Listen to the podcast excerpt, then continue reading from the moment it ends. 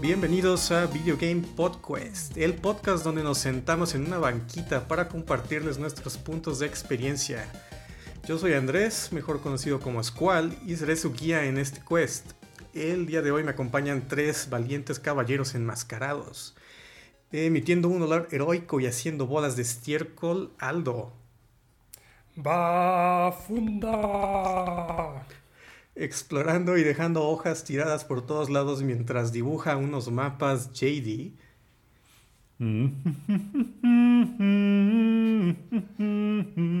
Hey. Y el invencible, audaz, sensual, misterioso, encantador, vigoroso, diligente, abrumador, maravilloso, apasionado, aterrador, hermoso y poderoso príncipe JP. ¡Malva! Y como acaban de escuchar, en este episodio estaremos adentrándonos en las profundidades de Hollow Knight. Empecemos con una introducción para los que no conozcan el juego. Hollow Knight es un juego de acción-aventura de plataforma en 2D perteneciente al llamado género Metroidvania. Fue desarrollado por el estudio independiente Team Cherry y lanzado originalmente en PC en 2017 para posteriormente ser porteado a Nintendo Switch, PS4 y Xbox One en 2018. El desarrollo fue parcialmente financiado a través de una campaña de Kickstarter y recibió moderadas críticas positivas que en promedio es 90 en Metacritic. Ha tenido múltiples nominaciones y premios, entre ellos a Mejor Juego de Plataformas de PC en 2017 y Mejor Juego Indie en 2018.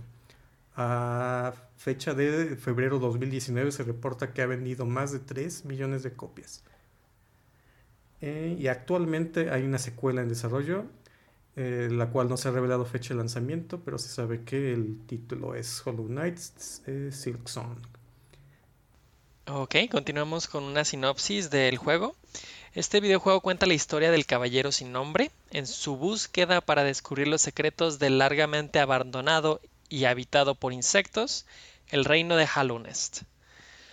En sus profundidades atraen a los aventureros y valientes con la promesa de tesoros o la respuesta a misterios antiguos. El caballero debe viajar por Hallownest, pelear contra jefes, desbloquear habilidades para ayudarle a progresar mientras descubre los misterios de este reino. Antes de iniciar nuestra quest, vamos a comenzar hablando rápidamente sobre nuestra experiencia al momento con el juego. Empecemos con JP. Cuéntanos un poquito qué, cuándo lo jugaste, qué plataforma lo, te tocó probarlo y qué tanto lo jugaste. Ok, eh, en mi caso lo estuve jugando más o menos en julio del año pasado, 2020. Eh, lo jugué en PC y lo eh, estuve jugando más o menos lo suficiente para ganar la, pasar la primera historia. No pude hacer muchos de los side quests, no tengo todos los este, coleccionables, ni he sacado todos los finales. Muy bien, ¿qué tal tu JD? No lo jugué en el lanzamiento, lo cual la verdad me arrepiento de, no, haberlo jugado en el lanzamiento porque es un excelente juego. Eh, lo había escuchado constantemente en otros podcasts, en, sitios, sé que tuvo excelentes reviews y siempre quise probarlo. La verdad es que le di prioridad a otros juegos y no fue hasta que lo regalaron con la suscripción de de Plus hace unos meses, a finales de 2020, y fue cuando ya por fin lo, pude jugar. Eh, tengo en el archivo alrededor de 30, 32 horas y según el porcentaje de, completion ahí también en la pantalla de inicio tengo un 82%. No jugué el, DLC, pero sí completé el juego base con, con, el primer final, digamos vale, vale. Y tú, Aldo, cuéntanos cómo estuvo tu experiencia en el juego. Yo también lo jugué el año pasado a finales cuando lo pusieron gratis en PlayStation. No me acuerdo si fue octubre, noviembre, por ahí. fue noviembre. Y. Ah, ok. A partir de ahí. Eh, y también había escuchado de él, Pero no sé, no, no estoy muy acostumbrado a jugar muchos juegos indie. Entonces nomás lo escuchaba y me lo recomendaban y decía, ah, pues luego lo checo. Y de hecho lo confundía mucho con Shovel Knight. Y decía, bueno, pues esos este, indies que, que están hechos como la antigüita y así, pues no sé, luego los checo, luego los checo, lo ponen gratis y digo, va. Lo comienzo y, y me fascina desde el principio, entonces me lo aventé completito. Eh, el porcentaje de hecho no es 100, llega hasta 112%. Lo tengo en 112% con 48 horas. 48 horas, wow. Sí. Bastante bien. Eh, en mi caso, yo también no lo probé hasta este año. Lo, lo, descargué también de PlayStation Plus cuando estuvo gratis. Y por lo mismo de que era así como que lo había escuchado mucho, Hollow Knight. Y de hecho, lo había descargado antes en, Game en Xbox porque estaba en Game Pass. De hecho, todavía está en Game Pass si lo quieren probar. Y, pero nunca lo jugué, ese como que lo descargué. Ah, sí, sí, como que lo escuché. Pero no lo jugué este ya en Play 5. y uh, pues también me gustó muchísimo. No lo he terminado al 112%. Eh, ahorita he completado la historia y también tengo alrededor de 80% eh, de los coleccionables. Pero sí tengo contemplado eh, echarme todo el DLC y sacar el platino en los, las siguientes semanas. Ok, ahora antes de comenzar la aventura, para ir preparados vamos a comprar unos ítems con Sly. Esta es nuestra dinámica de cada quien va a comprar uno de los ítems y nos va a decir qué consiguió y algunas cosas dependiendo de qué ítem es. ¿Quieres empezar tú, JP? Sí, claro. En mi caso yo compré un mapa entonces, reduciendo la trama de este juego en tres palabras, es descubriendo la historia de los bichos. Son más de tres palabras, pero ok. los artículos no cuentan. Yo compré un corazón y me toca escribir el, mi el elemento favorito del juego. Mi elemento favorito del juego es la exploración eh, creo que esto es como la, base, lo que hace al juego, descubrir nuevas áreas, nuevos secretos, atajos y NPCs. Yo voy a comprar con el geo que traigo en, la en el bolsillo una corona, que es, debo decir, si yo hubiera eh, hecho este juego o qué, qué le haría diferente más bien como este juego, qué le cambiaría.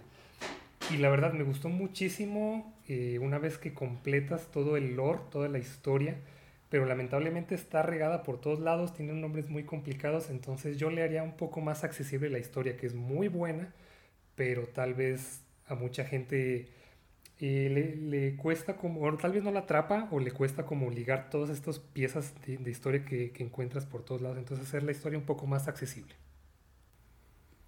Perfecto.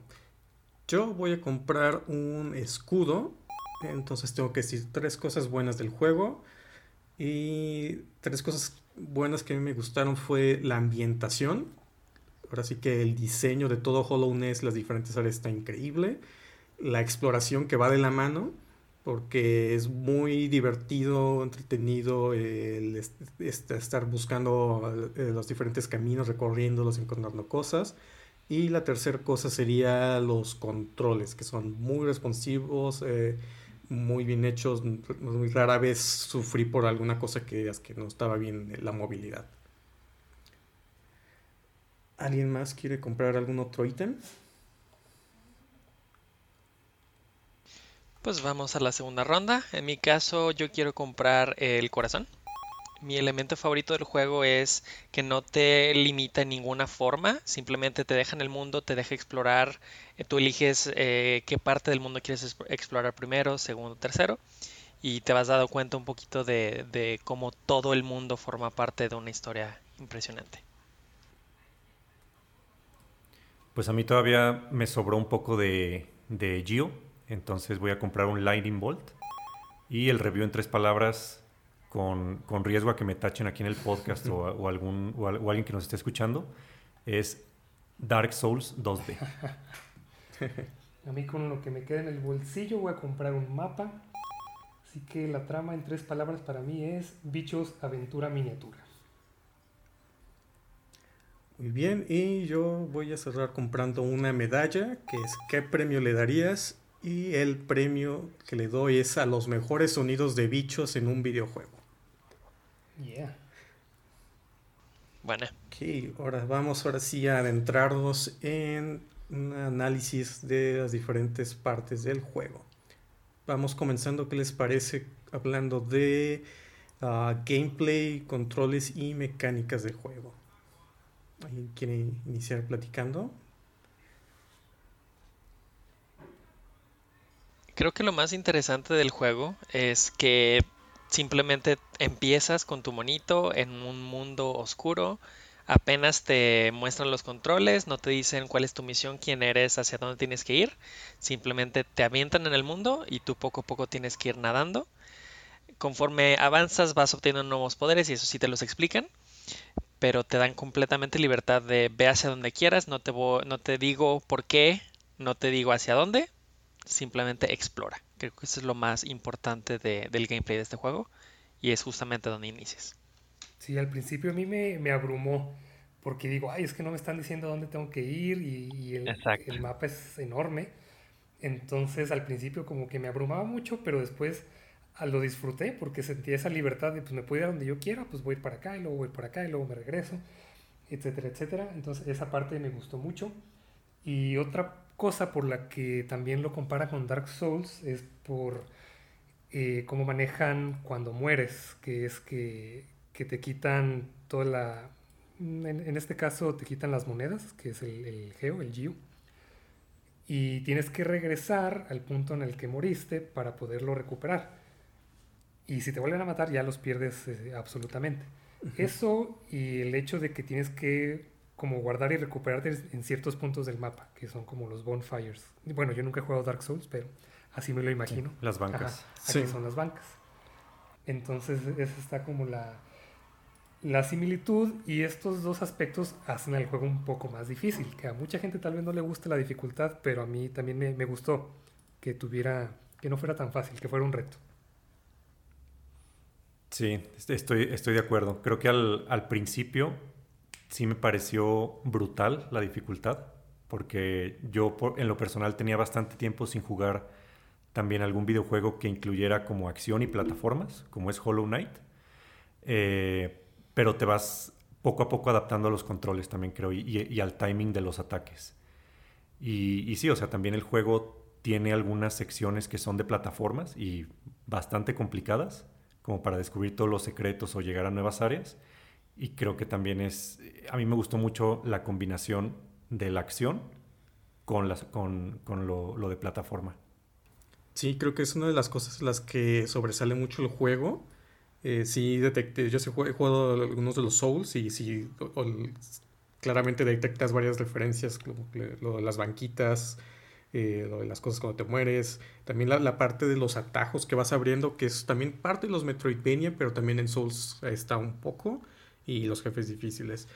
Eh, eh, yo disfruté mucho también explorar el mundo, sobre todo moverme a través de él, como no sentirte tan limitado en a dónde tienes que ir hasta cierto punto. y toda, esta parte de ir descubriendo pues a, tu ritmo, incluso en el orden que tú quieras, porque hay unas partes que no puedes ir a algunos lados primero que a otros, entonces el juego está muy bien hecho en ese sentido y ah, se notan eh, eh, mucho las influencias de otros juegos pasados como eh, en palabras pues de los diseñadores se, basaron en Zelda 2, en Metroid, en un juego de Nintendo que se llama Fa Faxanadu y la movilidad de Mega Man X, que, que, los que han jugado el, primerito, el Mega Man X de Super Nintendo, tiene bastante cosas como la, capacidad de pegarte a las paredes, eh, el dash que haces, eh, que lo puedes hacer en el aire. Entonces yo me sentí mucho como si estuviera jugando un Mega Man, pero con, en otra ambientación. Sí, esas dos cosas más la espada y poder disparar, como un poco de cero y de Mega Man, entonces sí también antes de, compararlo con Mega Man, sí, digo, sí, sí, sí, de, con Metroid, perdón. Sí, lo, lo, comparé primero con Mega Man. Le, decía a mis hermanos, ¿sabes cómo los de Mega Man que nos gustaban antes, pero más cabrón? Sobre todo como con los jefes, ¿no? Que estás encerrado en un cuartito y en algunos tienes la capacidad luego de ya de pegarte a las paredes, de hacer dash para esquivar los ataques. Entonces sí, sí, se nota mucho la, influencia de Mega Man, que, es algo bueno. O sea, no tiene nada malo que, que lo hayan implementado. Eh, hablando un poquito también de los escenarios y los niveles, eh, sí, yo creo que una de las claves en este juego fue la ambientación, como todos estos, como claramente cada área tiene su distintivo en cuanto a, colores, en cuanto a cosas que ves en el ambiente, ya sea en el fondo o incluso como en, en la parte delantera de la pantalla, así como a veces ramas o cristales está como que muy bien logrado cómo distinguieron todas esas zonas.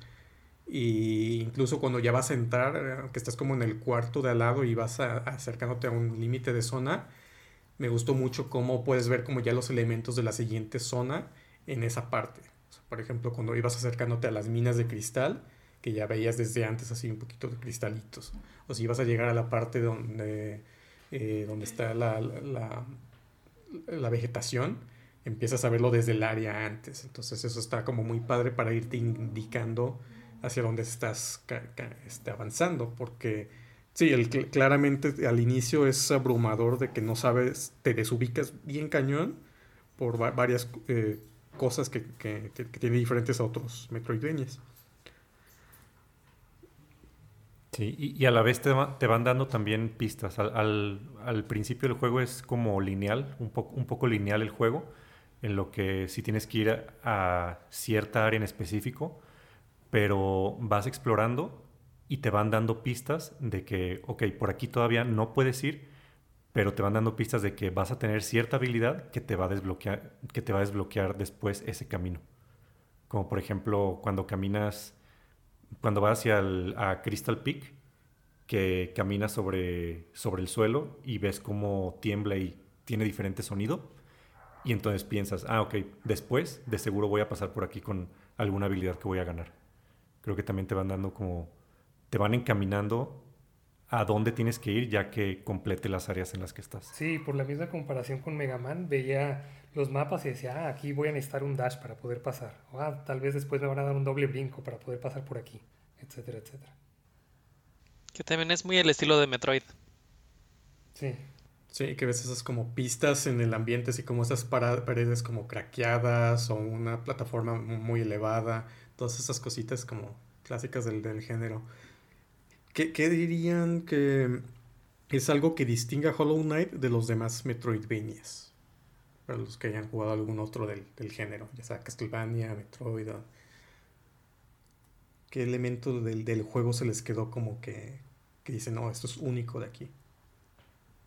Son varios. Pues, hace mucho que no, que no juego otro Metroidvania, pero algo que me gustó mucho de este comparando con otros juegos en general es que tiene, para empezar, muy buen diseño de personajes, pero son muchísimos personajes. Estaba leyendo que son cerca de 140 enemigos diferentes, o sea, es como si fueran los primeros Pokémon. Son casi 150. es una cantidad enorme que, es, que, que acaba poblando todo este mapa enorme que es Hollow Nest. Entonces el diseño de personajes eh, la animación en 2D, que es tradicional, hecha a mano, y la atmósfera que tiene, lo que decías ahorita del mapa, cabe destacar que es un mapa que está todo, todo unido. Y no es como en otros juegos de que entras en una puerta y es una pantalla de carga y estás en otro lugar completamente diferente, sino como decías que progresivamente va cambiando de zona a zona, pero está todo pegado. Es, es como si fuera una granja de hormigas y ya la vas descubriendo poco a poco yendo hacia abajo pero me gustó mucho cómo está conectado. Y al principio no tienes el mapa, tienes que irlos como comprando, pero conforme vas explorando, y encuentras a Cornifer, que es el que te vende los mapas, pero no está de inmediato, o sea, tienes que explorarlo un poquito, a oscuras, a ciegas, a ver para dónde vas, hasta que lo encuentras y, ya tienes el mapa como de esa área, ya, ya puedes decir, ah, ok, puedo ir para acá, puedo ir para allá. Pero esos primeros, no sé, 15, 10 minutos puede ser en lo que lo encuentras y es como, ay, no sé ni dónde estoy ni dónde voy, pero hace muy buena la exploración.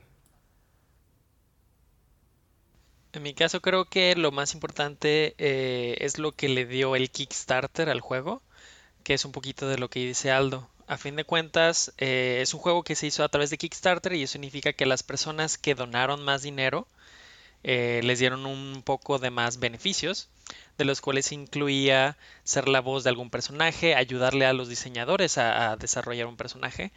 Entonces muchos de esos 150 bichos, algunos de ellos fueron desarrollados por personas en todo el mundo, las voces, el diseño, eh, incluso algunos mundos también por ahí tuvieron eh, o fueron influenciados por, por personas como nosotros, por jugadores, y eso creo que le da un tono muy original, muy particular, que no, no está en otros Metroidvanias. Creo que eso lo, lo hace un poco especial. Sí, para mí lo que hizo el juego o, lo que lo hace diferente es número uno el arte del juego. Como dijo Aldo, que todos los personajes, o sea, parece que son pintados a mano. Y dos, también la música, los sonidos y las voces de los personajes, porque aunque no hablen inglés y no hablen como ningún idioma conocido, los sonidos que hacen le dan muchísima personalidad a, cualquier personaje, a cualquier NPC. Sí, como que es algo que a lo mejor no es nuevo, pero en este está muy bien logrado, de manera que esos detallitos le van dando como una personalidad única. Que dices, ah, esto es algo que de, de Hollow Knight los personajes, los sonidos, la música, la ambientación, todo eso. Yo quería andar también un poco en la, cuestión del, mapa, que ya comentó algo un poquito de, que no lo tienes realmente. Cuando llegas a una nueva zona no es como que se va haciendo solo el mapa, que tú lo vas a ir construyendo, no tienes un cuadrito, un mini mapa ahí en tu pantalla visible que te vaya guiando. Incluso si pones el mapa ya que lo tienes, no tienes un indicador de dónde estás realmente hasta que ya te equipas un ah, charm. Es, eh, toda esa combinación de, elementos hace que la exploración de, los diferentes niveles te sientas abrumado y perdido a veces o que no sepas para dónde ir, pero a la vez te alienta mucho la exploración de que pues, pues es como la vida real, ¿no? Si vas a explorar un lugar, pues no, no, no llegas con el map, con tu GPS, pues como ahorita a lo mejor, ¿no?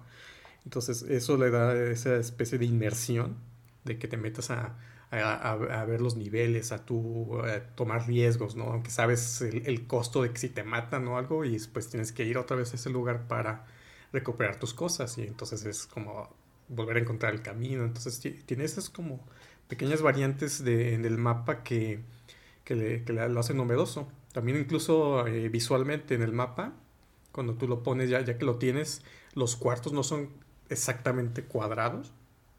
conservan como algunos elementos visuales, ¿no? De que si había un enemigo en algún lado, ahí ves como el simbolito, que si hay una ciudad, ahí ves como la, forma de la ciudad o un elemento como clave de cada una de las ubicaciones. Entonces te ayuda como a ubicarte y también le da como una forma única de, pues, forma de nido, pues como si fueras, estuvieras viendo un nido de hormigas. Sí, eso que decías de la exploración también, eh, o sea, sí, sí pega, o, sea, sí te, sí te motivan mucho explorar todo el mapa y se vuelve como un poco adictivo también ir con cautela y explorar una pantalla más y bueno, si me voy todavía otro cuarto hacia la izquierda, hacia la derecha, hacia arriba o hacia abajo, pues quién sabe si me vaya a enfrentar con algún enemigo difícil o vaya a llegar a algún punto complicado y pues puedo perder mi progreso. Eso lo hace, no sé, a, mí se me hizo que lo hace muy interesante, pero siempre estás como a la defensiva explorando, pero de, una buena manera. Porque no es nomás encontrar el mapa, sino también encontrar una banquita. sí, también te alienta el que estás buscando ítems, ¿no? Que de repente como que te metes a un cuarto y hay una cosa brillante y dices, ay, quiero ir a agarrarlo. O uno de estos bichitos que están atrapados, que los escuchas a veces entrando en un cuarto y dices, ay, ¿dónde está? Y le, empiezas a buscar. Entonces como que esos elementos te van, te van incentivando pues que quieras seguir buscando, aunque ya sabes el peligro, pues si, si, si te matan o cómo andas de vida y todo eso. Sí, explorando en algún lugar que, que no deberías. En historia narrativa, ¿cómo lo vieron? Ahorita no vamos a dar spoilers en general, ya más adelante hablaremos del final, pero cómo sintieron la narrativa, la forma de, cómo ese juego te cuenta la historia.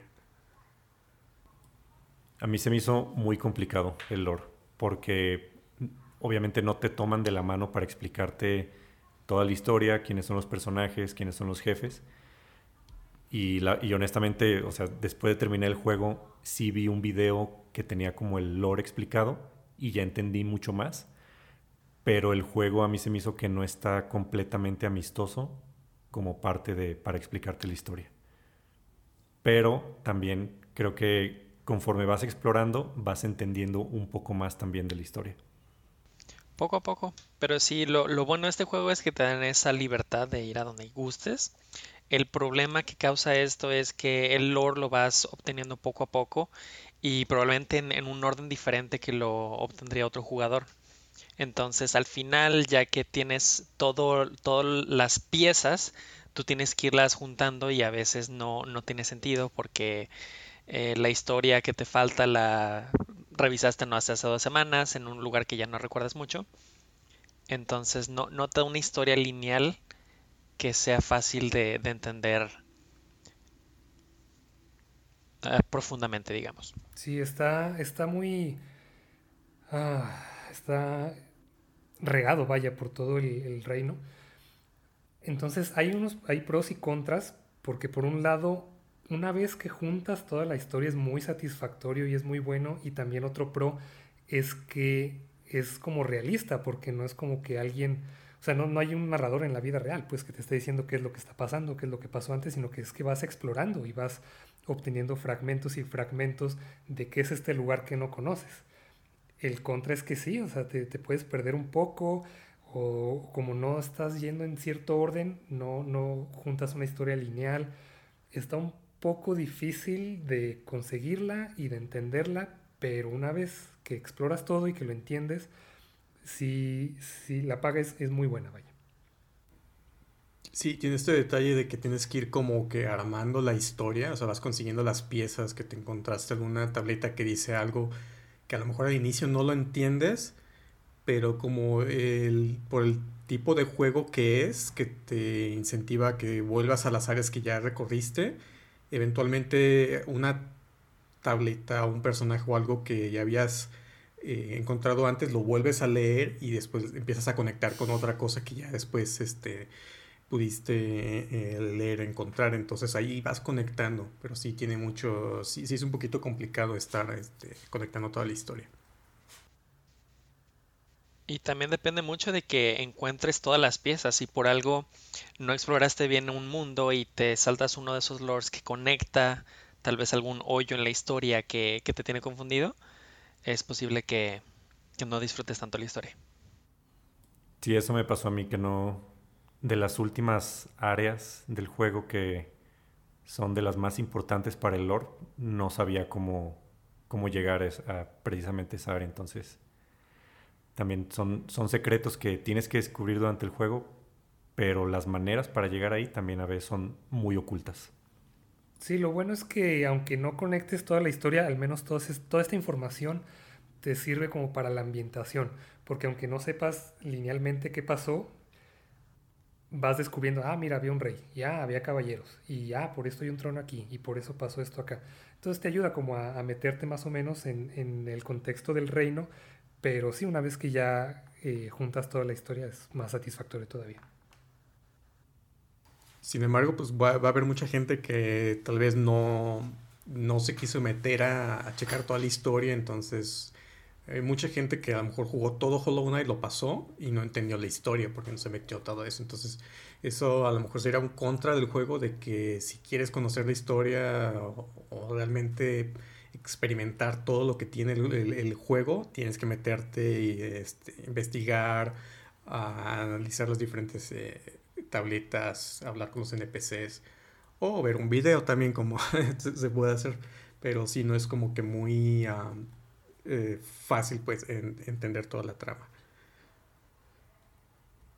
En la cuestión de objetos, armas, accesorios del juego, ¿qué, les pareció la, variedad? ¿Tenían algún eh, charm en especial que usaban frecuentemente o cuál era su setup? ¿Tú cómo, cómo, cómo lo hiciste, JP? En mi caso, eh, primero que nada me gustó mucho que la arma está completamente eh, imaginada para el mundo, es decir, pues eres un bichito y tu espada es un alfiler. Eh, me gusta mucho que poco a poco puedes ir obteniendo diferentes charms para hacer tu propio setup. Incluso puedes mejorar tu arma.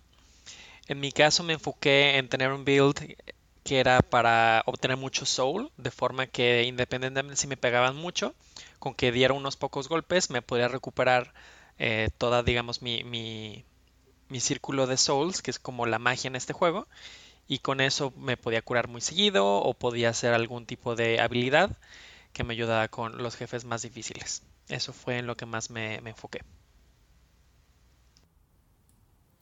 Eh, yo me enfoqué en equipar los charms que hacían el arma más grande, la espada más grande, y también como en, en defensa también había un charm que que tenía espinas, que sacaba el, tu personaje saca espinas cuando te pegaban y eso me salvó muchísimas veces con enemigos o con jefes, también me ayudó, me ayudó bastante. Entonces yo me enfoqué más en, ofensa. A mí me dio mucha curiosidad desde el principio que el, arma dice nada más nail y dije, pero es un clavo o es una uña, porque la traducción aplica para las dos cosas. Y esta vez que lo revisité para este podcast, lo puse en español y dice que se llama aguijón, que, el, que tu arma es un aguijón. Entonces eh, lo, puedes ir reforzando para hacerlo más fuerte y eso es otra cosa muy chida de este juego que es como muy personalizado porque tú vas eligiendo qué, charms te equipas y sí, parece que cada quien tiene como su forma de, de hacerlo. Yo también fui como más ofensivo.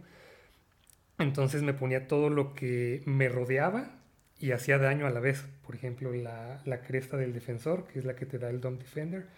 También me gustaban las espinas, también me gustaba, si, si tenía mucho soul, eh, unas mosquitas también que puedes ir generando y que son como kamikaze. Y no sé si consiguieron también de, uno de los DLCs, ah, te, dan, te dan otro charm que te da como un compañero y que, que va ahí flotando junto contigo y también te ayuda a hacer más daño. Ah, y las arañas también. No, no, no llegué al DLC para ver ese, ese charm que dices del, compañero. Pero sí, el juego yo tampoco, te da. Pero yo sé usar las abejas y fueron muy buenas. Creo que sí las llegué a usar un par de veces. Pero sí, el juego te da como mucha libertad de jugar como tú quieras, ya sea ofensivo, defensivo o también beneficiando a los ataques de Soul que, bueno, yo, yo también tenía una pregunta que hacerles porque yo honestamente no usé mucho los ataques que te, que te consumían Soul. Únicamente el proyectil, pero los demás que te dan ya más tarde en el juego, la verdad no los usé mucho. ¿Ustedes? Sí, uno de esos creo que es de los ataques más fuertes, que es, creo que es con arriba. Y el Soul, que lanzas como unos fantasmas arriba de ti. Tienen un área de daño muy grande y sí bajan bastante. Sí, yo los usaba mucho con mi build, tenía siempre el magia llena y ese era de los que más hacía daño. Yo la verdad no usé también mucho eh, la magia como, como, eh, como, JD por la cuestión esta de que te, te, presenta un sacrificio, no es un intercambio, es como que uso este ataque mágico, pero a pesar de que no voy a poder recuperarme un cacho, entonces yo prefería eh, jugarle a un poquito ataques, defensivo, esquivar y guardar todo eso para recuperarme cuando tenía la oportunidad. Sí, y, sobre todo que también el soul lo utilizabas para recuperarte. Entonces, a veces sí como que me enfocaba en ahorrar ese soul por si tenía que yo recuperarme en alguna situación con algún jefe o con algún enemigo. Entonces, sí, la verdad, no, no usé mucho los ataques de Souls, pero no sé si estaba jugando el, juego mal. no, creo que sea como que lo juegues mal, sino que es parte de esa variedad eh, que te da de opciones el juego, tanto a customizar tus charms como opciones de ataque. O sea, que no necesariamente, no te obliga a que tienes que a fuerzas usar las magias si no quieres, si quieres ser eh, un poquito más de puro nail, te lo deja y tú te equipas cosas que te benefician al nail, como el charm este para alargar el, arma, para eh, cubrirte o para hacer daño de otras maneras. Pero también tú puedes, si quieres ir más hacia la magia, tienes este otro set de charms para que hagan más daño, para que te gasten menos soul y, para que puedas usar la, variedad de ataques mágicos, entre comillas supongo, eh, que puedes usar. Entonces es algo que creo que se acomoda con el tipo de jugador que quiera ser. Sí, incluso yo tenía dos sets, uno para pelear y otro para explorar, porque de repente tenías que regresarte hasta el principio o algún otro lugar lejano. Y decía, bueno, pues ya sé que no hay enemigos muy fuertes en el camino, entonces me ponía un set para caminar más rápido, para hacer más dash, para que el dinero viniera a mí y para sí tener la brújula. Una vez que ya tenía explorado un, área, pues ah, ya me podía quitar la brújula.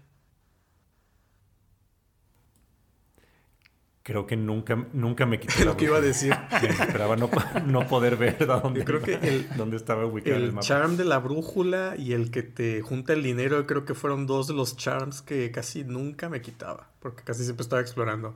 Nomás cuando estaba con un jefe que sí, sí me mataba, eh, ya en la banquita me cambiaba algo para matar al jefe y luego ya me lo regresaba. Pero casi siempre traía esos dos charms. Sí, pero bueno, es que una vez que, ya terminas como de explorar y entras a áreas que son como los coliseos, que es pelea tras pelea, pues bueno, te los quitas. Ah, sí, sí yo sí llegué ahí y ahí, sí, pues obviamente me, me cambié por, eh, ¿qué, me puse? Uh, creo, eh, Ofensa y defensa. Yo usaba mucho el charm de que te deja curarte un poquito más rápido, el de Quick Focus. Ah, y también uno de, no sé si lo considero, uno que te conviertes como en gusanito y te deja moverte mientras te estás curando. Sí, Shape of Un. Ese mero. Que, de, de, hecho, esa es, vamos a, platicar un poquito de, de, esta mecánica, que creo que también es una de las cosas que diferencia este juego de otros, que es la tu carita o tu eh, nivel de soul que tienes que usar para curarte, lo cual implica que te quedas quieto, que no te puedes mover eh, unos dos segundos para que te puedas curar una mascarita. O lo usas para hacer ataques mágicos. Eh, y que lo puedes recuperar haciendo daño a los enemigos. Entonces es algo que tú se va recuperando, pero que si de repente no lo tienes, no te puedes curar. Entonces yo creo que le mete ese, dinámico, esa variedad um, en, el combate de que tienes que a veces tomar decisiones de, ok, soy más agresivo o, soy más defensivo. Eh, esquivo mucho para buscar la oportunidad de, curarme o lo uso para hacer un ataque y matar más rápido al jefe. Entonces como que te enfrentas a esas decisiones de que tienes que tomarlas muy rápidamente en el juego. Y, hay veces, a mí me pasó mucho que eh, por tomar la decisión de querer curarme, me volvían a pegar. O sea, que, que, no alcanzaba a curarme y pegaban otra vez y quería otra vez volverme a curar y me volvían a pegar. Entonces muchos jefes me mataban por eso, por querer curarme. Y terminaba pasándolos hasta que ya decía, no, al, carajo curarme, ahorita mejor voy a enfocarme en, en esquivar, aunque, aunque me tarde un poquito más, voy a esquivar y, a pegarle y solamente curarme, así me quede uno o dos eh, eh, mascaritas de vida eh, hasta que haya una, una, oportunidad así clara. Y así era como pasaban los jefes. Entonces está como interesante cómo te mete todo esto. O cómo, cómo lo sintieron ustedes. Sí, cada quien va a tener como su estrategia diferente. Pero para mí, lo ideal es que mucha gente cree eso de que no, pues es que tengo que pegarle y pegarle y pegarle.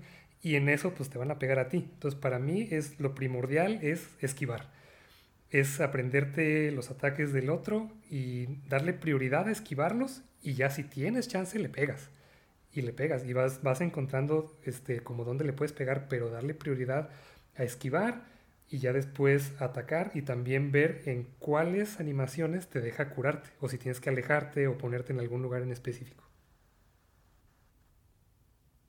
Estoy de acuerdo, sobre todo porque cuando te pegan no solo no te curas, sino que pierdes el soul que empezaste a usar para, para hacer la curación. Entonces el juego es simplemente aprenderte cómo funciona el jefe y en qué momentos puedes ser ofensivo, ser defensivo, etc. Sí, pues es el chiste como en, los jefes, el riesgo-beneficio, como administrar tu recurso de soul. Si vas a la ofensiva o si vas a la defensiva o si, si vas a enfocarte suelen esquivar, como dices, pero incluso hay jefes muy rápidos que ni siquiera te dan chance de recuperarte, o sea que no dejan de atacar y no tienes ni esos dos segundos para poder recuperarte y usar tu soul. Entonces sí, muchas veces completamente a la ofensiva. Y, tampoco sabes cuánta vida les queda. O sea, tú les estás pegando y no sabes, o sea, puedes ir contando, pero no sabes realmente cuánta vida le queda al jefe, entonces también es como que tanto voy a estar esquivándolo cuando ya me tengo que curar. Sí, no había pensado en eso, pero no, no tiene ninguna barra, ni es como en otros juegos que se van poniendo rojos, nada, nada, nada. Sí, también aunque mejores tu arma, o sea, sabes que te la mejoran, creo que la puedes mejorar unas tres veces. Y sabes que es más fuerte porque lo notas, porque los primeros bichitos, los eh, que si los matabas de, dos golpes, ya los matas después de repente de uno. Entonces sabes, ah, mi arma está siendo más fuerte.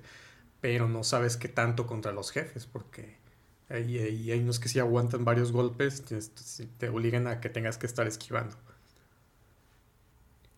Y hablando ya ahorita de los jefes, ¿alguno en especial que les haya gustado mucho? ¿Cuál fue como su batalla más memorable en, el juego? A mí me gustó mucho el Soul Master. Fue el primer jefe que me mató y, el que realmente me enseñó cómo jugar el juego. Todo lo que acabamos de platicar, que es enfocarse más en estrategia, esquivar, aprender los patrones, cuándo esquivar, cuándo atacar, cuándo curar eh, sobre todo porque al final medio te trolea el, jefe. Este, pero bueno, me gustó mucho el diseño, este, esa parte del mundo, cómo funciona el jefe. Simplemente es de mis favoritos. Para mí el favorito y el que me enseñó en realidad también cómo, cómo jugar bien fueron los Mantis Lords que al, principio, o sea, me costó mucho trabajo, incluso el, cuando nomás te, te, está atacando un solo enemigo.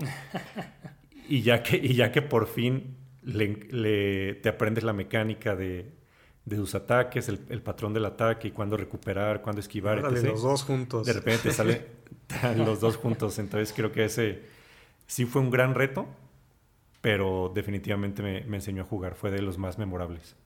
Sí, yo igual. Eh, esa fue la ruta que tomé. Me fui, la primera vez que lo jugué, me fui directo hacia abajo a Fungal Waste. Y fue de los primeros jefes que me enfrenté y me costó muchísimo trabajo, pero es que ahí aprendes, o sea, ahí ves que no hay mucho espacio para curarse y dices, no, pues tengo que esquivar, tengo que eh, ver eh, dónde tengo que brincar, dónde tengo que hacer dash para acá, aprenderse los ataques y luego, ajá, aparecen los dos. Y en el juego anterior, que acabé todos los coliseos, hay, un, hay una pelea en donde te enfrentas a los tres al mismo tiempo. Entonces ahora que lo volví a jugar, que nomás tuve que enfrentarme a dos, estuvo pues ya más sencillo. Pero sí fue de mis favoritos. Sí, la, segunda, la segunda ronda sí es, sí, es más, sí es más fácil también ya que lo rejuegas o algo. Sí. Pero esa primera vez cuando vas aprendiendo sí es, está brutal la dificultad. Sí. Y sí, o sea, tienes, tienes que aprender a ser muy paciente con algunos jefes.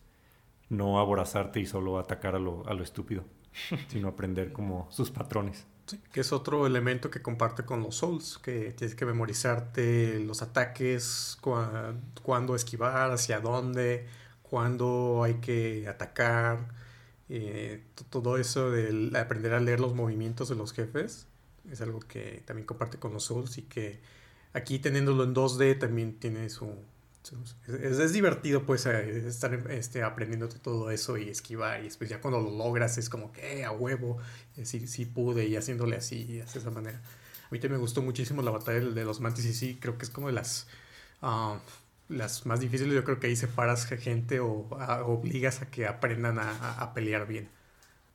Ok, ahora hablemos un poquito de el arte, estética, los colores, el diseño que creo que ya, ya platicamos un poquito, pero algo que quieran resaltar en especial de esta parte.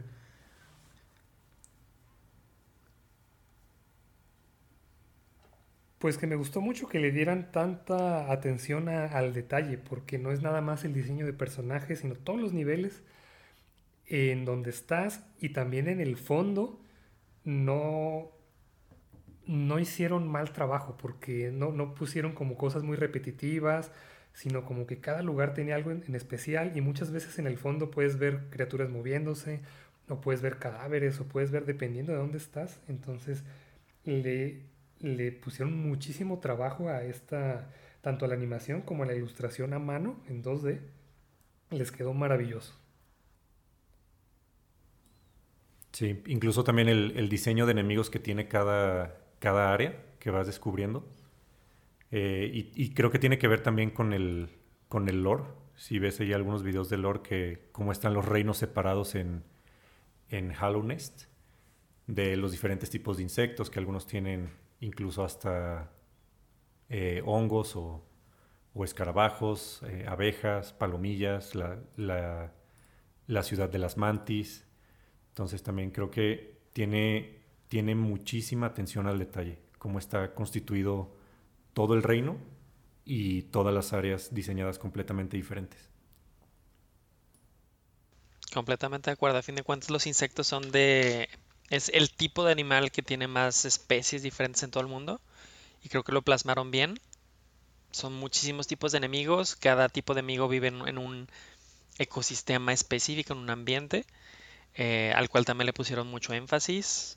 Cristales, cuevas, ciudades, pantanos, agua, hay absolutamente todo en este juego. Y a cada uno de esos enemigos y de esos ambientes le pusieron un, cuidado especial para hacerlo completamente único. A mí me gustó mucho la cuestión de cómo manejaban los colores en las diferentes áreas como cada parte tenía como su color característico, que lo veías tanto en el mapa como visualmente en el fondo. Eh, me, gustó mucho, por ejemplo, la, la, cueva de los cristales, esa combinación de rosas, morados, y lo contrastas con, por ejemplo, el, en, el...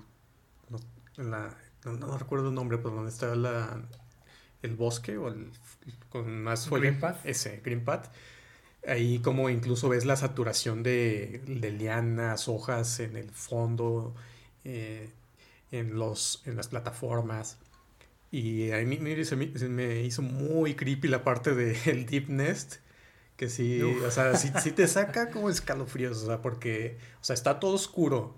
Sientes como que los pasillos están bien, muy poquito iluminados. Ves arañas pasando así por el frente, por todos lados, que no sabes a veces si son enemigos o son fondo hay enemigos que aparecen así, hay arañas que te aparecen así de la nada, que de repente se, salen.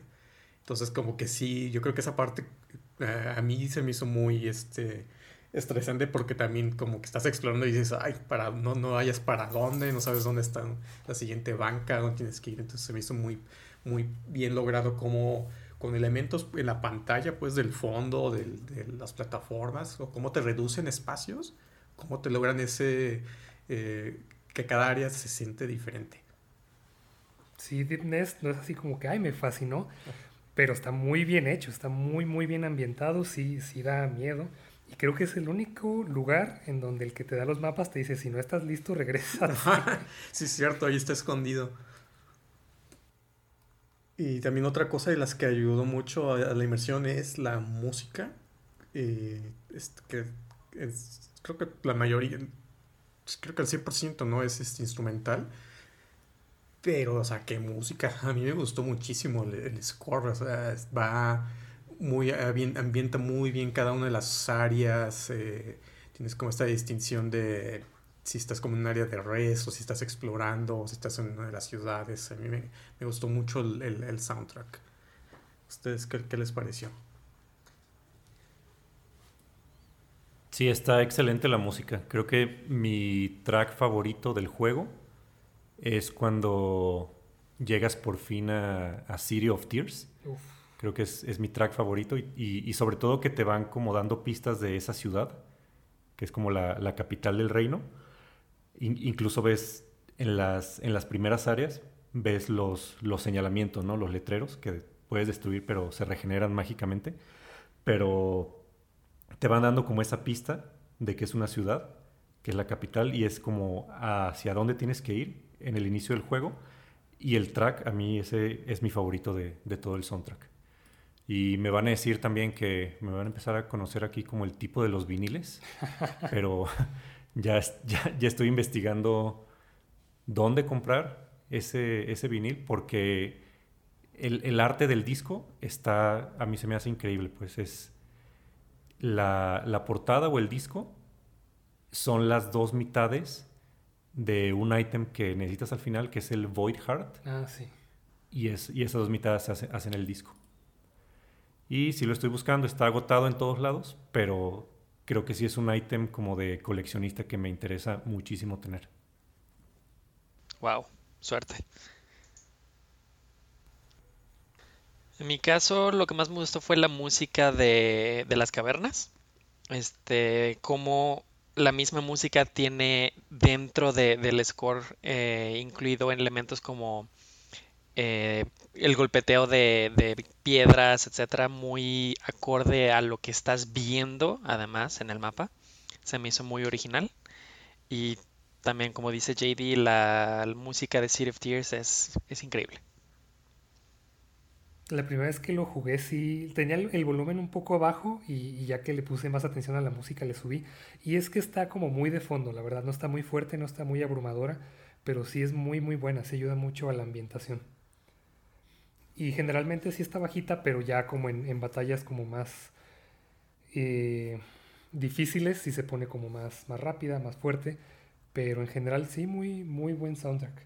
Y también mi favorita pues también es de ahí de City of Tears que de hecho también dos detalles, ahorita me acordé por algo que dijeron. Hay un personaje que se dedica a arreglar los letreros, que es un bicho que está como ahí arreglándolo. Ah, ¿es en serio? Sí, es un NPC, pero lo puedes matar. oh, perdón. Si lo matas, deja de, arreglar los letreros. Si lo matas, deja de salir. No, no me fijé si, si, se siguen arreglando los letreros, pero deja de salir y se abre su casa. O sea, puedes meterte a su casa y leer su diario. Ah, y, si lees el diario, dice que le gusta mucho, que es feliz arreglando los, los letreros que acá rato se rompen. Sí, yo destruyo todo. Ahí viene otra vez ese idiota que está rompiendo los letreros. pues misterio resuelto, no sabía de ese NPC, pero siempre me pareció curioso de que volvieran a regenerarse. Eso y también es que sí, tienen un, un cuidado con los detalles impresionante, porque también llegas a City of Tears y está lloviendo, dices, pero espérate, o sea, estamos bajo tierra, ¿por qué está lloviendo? Y si sigues explorando, arriba de City of Tears hay una laguna. Hay un lago, sí. Es, un, lago, ¿no? También. Sí. Y por eso está cayendo agua en la ciudad. Exacto. Sí, otro punto a favor del diseño de, de todos los niveles del mapa, como incluso con ese diseño te cuentan historias o te definen las, las áreas. Y ya para en cuanto a la música, yo soy fan del tema que toca eh, cuando estás en una banquita. O bueno, creo que específicamente en las estaciones donde puedes hacer el fast travel. ese tema a mí me encantó. O sea, lo puedo tener de fondo y es como que muy tranquilo, así a gusto, que va como con el mood, ¿no? De que estás así descansando, preparándote para avanzar, tomando un eh, aliento. Entonces me gustó muchísimo ese tema a mí. Sí, yo, yo de hecho está, he estado escuchando el soundtrack estos pasados días para trabajar. Está en Spotify también si alguien lo quiere escuchar. Digo, va a parecer comercial, pero ahí está por si lo quieren escuchar. Y sí, o sea, la, música es muy tranquila, muy relajante también para, para ponerte a, hasta leer o trabajar. Creo que ayuda mucho también a concentrarte. Bien, muy bien. Y vamos a tocando temas finales. Hablemos un poquito de logros y trofeos para los que les interese esta parte. Um, y aquí algo interesante es que hay diferentes listas dependiendo de si lo juegas en PlayStation o en Xbox o Switch. O creo que en Steam también. Eh, para PlayStation está un poquito más fácil sacar el platino. Son 35 trofeos. Y lo más difícil que tienes que hacer aquí, aún así te puede tomar unas 50, 100 horas dependiendo de tu habilidad. O sea, tienes que encontrar obviamente todo, sacar el 112%, pero también tienes que aventarte todos los... Eh, el DLC de, de Godmasters, que son estos boss rushes. Que tienes que echar, creo que hay uno que tienes que pelear contra 40 jefes seguidos con este, ciertas limitaciones de cuántas veces puedes recuperarte. Entonces creo que ese es el reto más difícil que te separa del platino. Y, pero si te quieres sacar todos los achievements en Xbox, tienes unos retos más, que es que tienes que pasar el juego en el Steel Soul Mode, que es el modo de permadeath de este juego. Tienes que echarte unos speedruns también de pasar el juego en menos de ciertos, creo que hay como tres, tienes que pasarlo en menos de 5 horas. Tienes que pasarlo también en, eh, con 100% en menos de 20 horas. Y no recuerdo el otro más, pero es como una pequeña diferencia entre las dos versiones. Entonces, sí. Eh, si quieres sacar todo en, este juego, eh, esos son los retos con los que te vas a enfrentar. Es un trofeo difícil, pero creo que si lo logras es algo que puedes presumir así muy, muy cañón. Y en... Sí, pues presúmenos algo. y en cuestión de retro, de rejugabilidad, eh, pues sí también tiene bastante eh, cosas porque, o sea, cuando pasas el juego te, sacan este modo de permadeath y también tienes los speedruns y tienes, si quieres sacar todo, pues otra vez explora todo ya con todas las habilidades, encuentra todos los charms, pelea contra todos los jefes en una versión también más difícil, entonces tiene bastantes contenido para entretenerte un buen rato si se lo quieres dedicar. Sí, y requiere muchísimo tiempo porque es reexploración una y otra y otra vez en el mismo archivo. No hay en PlayStation no hace falta eh, volver a comenzar el juego en, el mismo puedes completar todos esos trofeos. Y hay muchos de no pues encontrar a, todas las bestias y derrotar tres veces a todas las bestias y completar todos los coliseos. Ir a God Home y completar todos estos boss rushes que primero te los separan en cuatro partes de, de 10 cada uno y después son los 40 seguiditos. Y de ahí en más hay otros que, ah, tienes que encontrar este personaje cinco veces y pues tienes que andarlo buscando por todo el mapa. Y hay uno que también está particularmente difícil, que te dan una misión de llevar una flor desde un lado del mapa hasta el otro lado del mapa sin que se rompa. Si usas fast travel, se rompe. Si te tocan, se rompe. Entonces es andar con mucho cuidado de, lado a lado. Y después no te da trofeo, pero puedes llevarle de estas flores a muchos personajes. Eso ya es si lo quieres hacer. Que también es otro cuidado al detalle, que hacen muchas cosas que no te van a dar un trofeo. Hay una que te da un final alternativo, pero que puede ser por gusto. Puedes llevarle una de estas flores al primer insecto que ves, que es Elderbug, que está solo en Dirtmouth al principio y nada más para desbloquear un diálogo extra. Entonces el juego sí está muy rejugable, tanto en el mismo archivo como si quieres empezar otro, explorar y reexplorar, cada vez entender un poquito más el lore, ver más de la historia. Sí es muy muy recomendable, pero tal vez no es para todos, pero a, a quien le guste tanto el arte como todos los conceptos que maneja este juego, sí les recomiendo mucho completarlo todo, todo, todo solo las partes de las peleas sí está muy muy difícil a ah, completar el último reto que son los 40 jefes del juego seguiditos, que son muchos. Pero si está si, si quieren aventarse el reto, ahí, ahí está. Sí, yo, yo de trofeos probablemente tenga la mitad, a lo mejor nomás los relacionados a los jefes, eh, algunos jefes secretos, eh, las partes de la historia y algunos coleccionables, pero no, estoy muy lejos del, platino, no he completado el, DLC, ni he sacado los, los otros finales que mencionabas, pero para este podcast sí lo empecé a rejugar otra vez, llegué otra vez hasta los Mantis Lords, y la verdad sí, sí es muy relajante como ya la segunda vez que lo juegas, porque empiezas a explorar más sin miedo. Eso creo que vas explorando como con cautela únicamente en el primer playthrough, pero ya en repetidas, en, repetidas vueltas, pues ya, ya sabes más o menos hacia dónde ir, dónde están los secretos. Entonces, sí tiene mucha rejugabilidad, pero ya es básicamente sin miedo. Y más rápido. Sí. Sin perdiendo menos. Eh, toquemos ya como puntos finales. Eh, hablemos un poquito del final ya con spoilers y lo que viene al futuro de la, de la franquicia de Hollow Knight.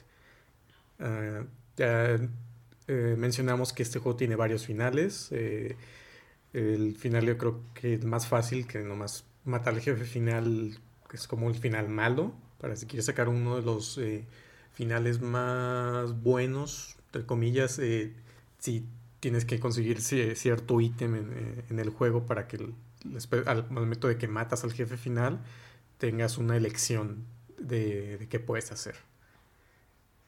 ¿Alguien que quiera hablar del final? Con spoilers ya, ya se vale. Pues sí, son, son cinco finales y el primero es, es bastante fácil porque además la batalla del jefe final en este caso es muy muy sencilla. Entonces hay muchas cosas que no tienes que completar siquiera para poder llegar a este. Y en una entrevista con los desarrolladores les preguntaron, ¿cuál es el final bueno? ¿Cuál es el real? Y dijeron, es que todos, todos son reales. Cualquiera de estos puede ser canon. En realidad ya depende de ti, de, qué tanto quieras explorar el juego, qué tantas cosas quieras hacer en él, es el final que tú obtienes. Porque ese primer final, a pesar de que mucha gente no le guste o sea como considerado medio malo, eh, tiene sentido dentro de, la historia y del lore y, pues según los desarrolladores sí puede ser canon pero pues ya puedes, entre más escarbes y obtengas más historia o recorras más lugares, puedes conseguir unos finales que complementan un poco más la historia. Y no solamente el final, sino esta exploración te va informando muchísimo más del, del lore. Sí, ese fue el único final que saqué. El malo, entre comillas. Pero sí me interesaría rejugarlo para sacar al menos el, el segundo final, el que es considerado bueno? Pues, ay, es que, bueno, más bien sería como el tercero, porque hay uno segundo que es muy similar al primero. Buscaría una guía definitivamente. sí, se ayuda bastante. El, el, juego no te dice mucho de qué es lo que tienes que hacer, entonces sí, con una guía en mano ya puedes saber qué cosas tienes que hacer, a dónde tienes que ir. Vas consiguiendo todo y ya no sé si quieran hablar como de toda la historia y de todo el lore, porque es, que es enorme. Creo que nos llevaría mucho tiempo. a la gente a que, lo explore. Sí, yo creo que la invitación sería que si les interesó, no lo pasaron, pero quieren conocerla, yo creo que vale la pena eh, que se chuten algún video o que lo saquen, o sea, que lo vuelvan a jugar y saquen esas cositas, eh, porque sí, hay mucha cosa que yo, cuando, yo lo vi en video, pues, porque tuve el tiempo de sacar todo. Y la verdad sí hubo varias cosas que dije, ah, órale, eso como que no lo esperaba y está bastante bien la, historia que te cuenta, que es, en realidad es mucho más bien lo que pasó antes que realmente lo que pasa eh, cuando tú estás jugando. Sí, cuando estás jugando realmente no pasa nada, o simplemente tú llegas a conocer este lugar, pero toda la historia ya pasó en realidad. Y ya llega este personaje nada más como a darle un cierre. Básicamente ya todos los reinos están en, decadencia, completamente desolados.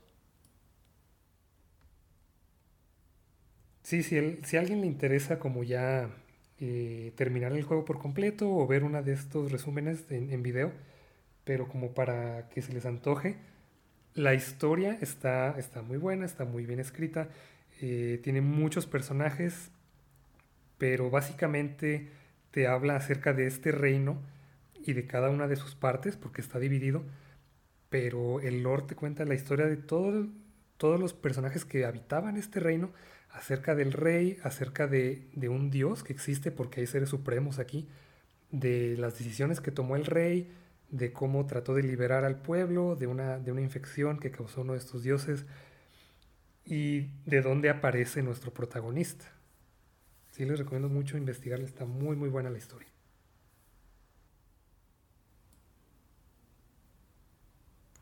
Creo que sí llegué a esa parte, es el abismo, ¿no? Sí.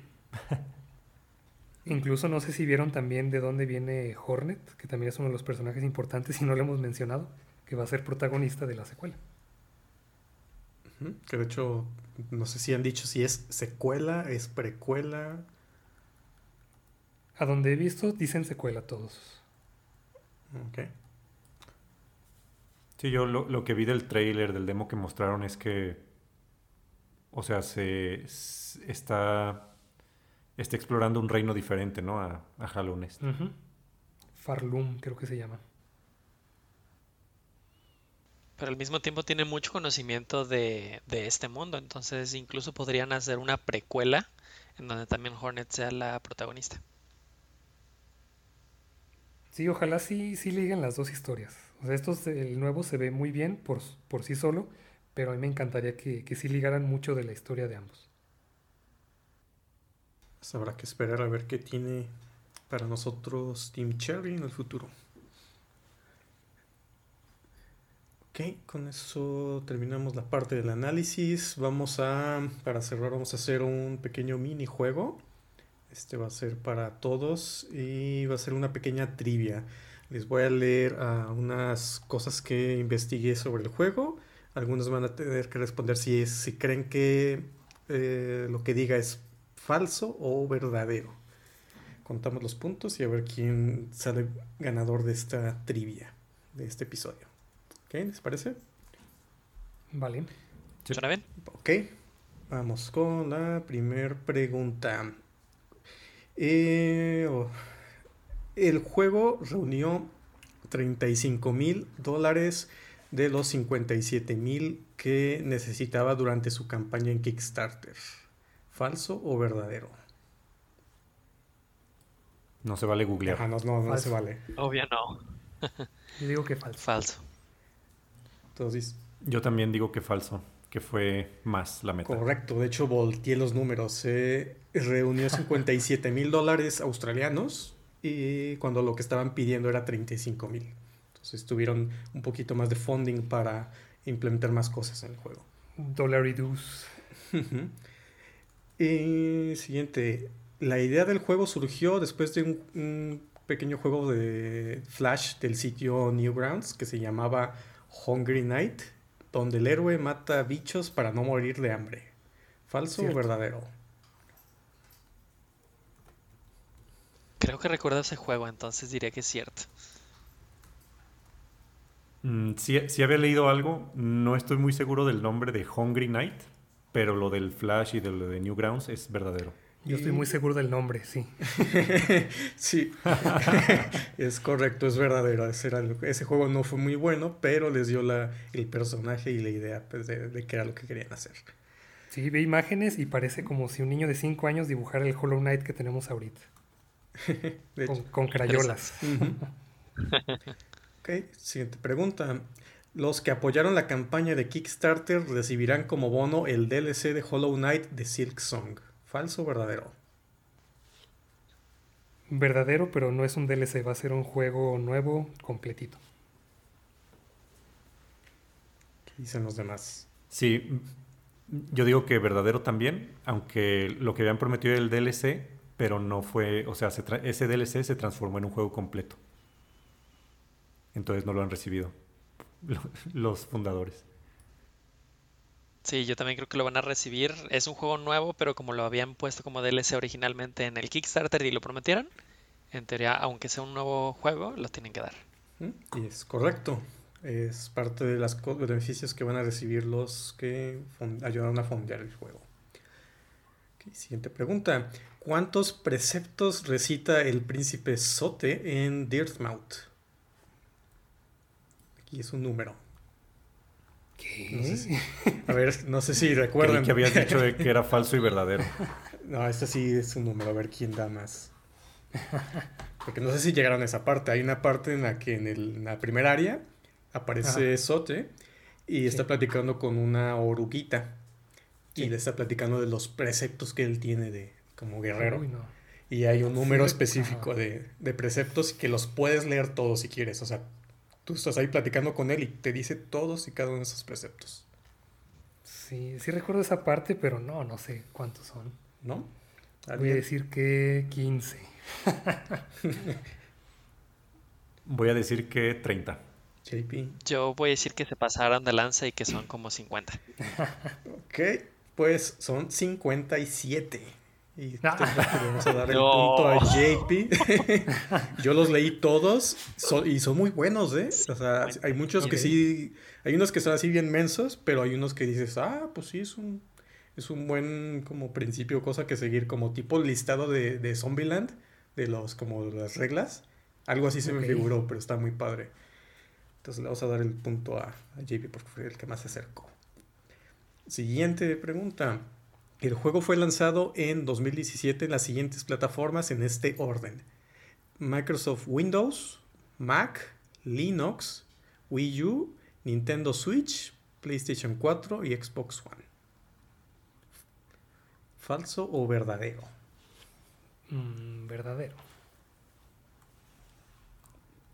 Yo digo que falso. JP. Ah, verdadero.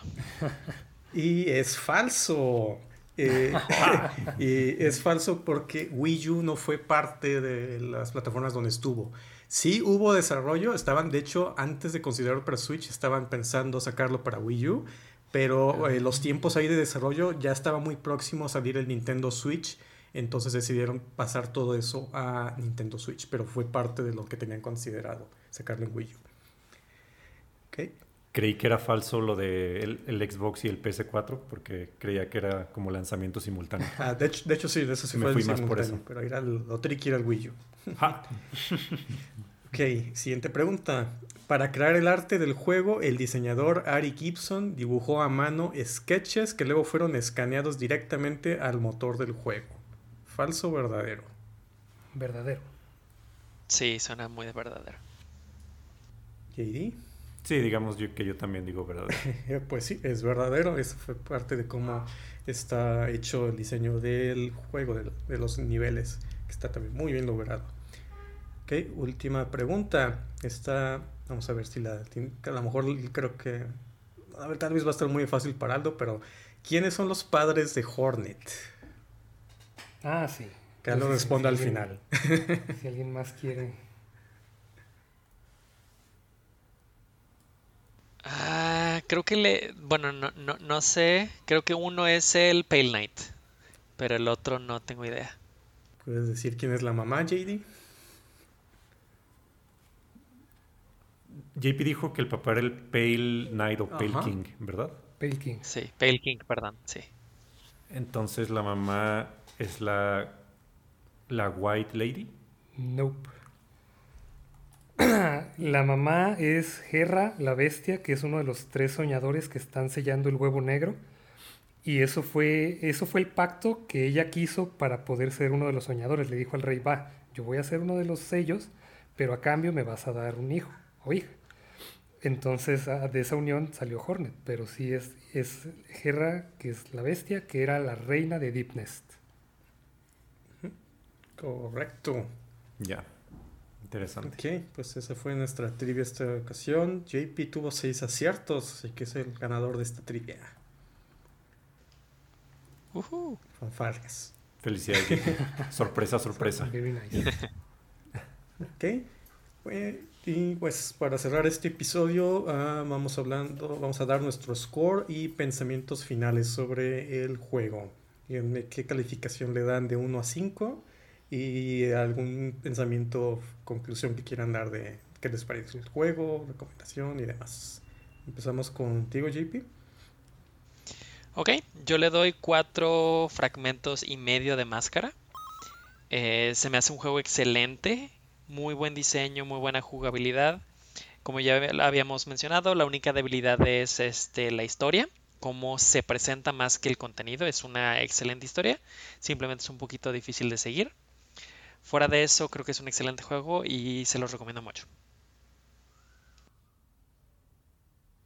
Yo le doy de calificación 4 de 5 clusters de Geo. Yo me encantó el juego, o sea, no, no malinterpreten, pero yo le resto puntos por el lore, por la historia que es muy poco accesible. Y segundo, porque ya para completar lo extra, ya para llegar al 100% o 110% del juego, eh, tienes que repetir las áreas y a lo mejor ya no está tan atractivo la exploración, que para mí es lo que hace al juego. Ok, yo le voy a dar.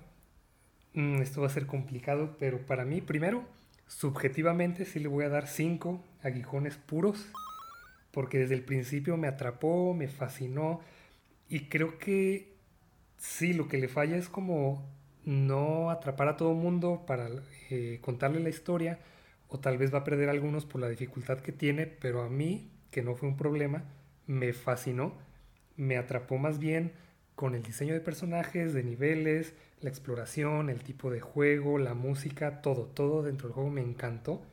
Y una vez que lo terminé por completo y conoces toda la historia, me gustó todavía más. Pero objetivamente sí, tal vez le, pueda fallar como para gustarle a todo el público eh, estos detalles. Entonces tal vez en ese aspecto sí sería un 4, 4.5. Ok, yo le voy a dar 4.5 sombras de calificación, porque la verdad también yo eh, creo que también me tardé en jugar este juego eh, y la verdad es que valió mucho la pena darle una oportunidad, probarlo, eh, darse el tiempo para explorar y conocer el juego. Vale mucho la pena, creo que es un juego independiente que todos deberían de probar y que también está poniendo la barra alta para otros juegos, porque es, increíble lo que este juego eh, independiente logra y cómo usa elementos de muchos otros juegos de una manera muy, muy bien lograda, cómo tiene increíble ambientación, exploración, mecánicas, eh, te da muchas horas de juego eh, para aprovechar y es, creo que vale mucho la pena jugarlo, es un buen juego, yo no le encontré muchos errores, creo que coincido en la parte de la historia, ah, creo que es parte de cómo la están contando aquí, pero a lo mejor para muchos no les va a gustar o, mm, o no se van a meter tanto o no lo van a, conocer, pero sin embargo, eh, incluso aunque Tomás lo juegues eh, sin, sin, sin, conocer la historia, vale mucho la pena y te, y te la pasas muy bien. Entonces yo estoy esperando mucho el siguiente DLC, que esperemos llegue este año. Y pues eso fue todo para el, quest del día de hoy. Muchas gracias por escucharnos. Pueden seguirnos en nuestra red social. Estamos por Twitter en arroba bpodquest. De ahí vamos a estar dando eh, noticias sobre los siguientes episodios. Vamos a tener a lo mejor algunas que otra pregunta. Entonces, si gustan interactuar con nosotros, por ahí es, ese es nuestro medio por el momento. Gracias por escucharnos y nos vemos en el próximo nivel.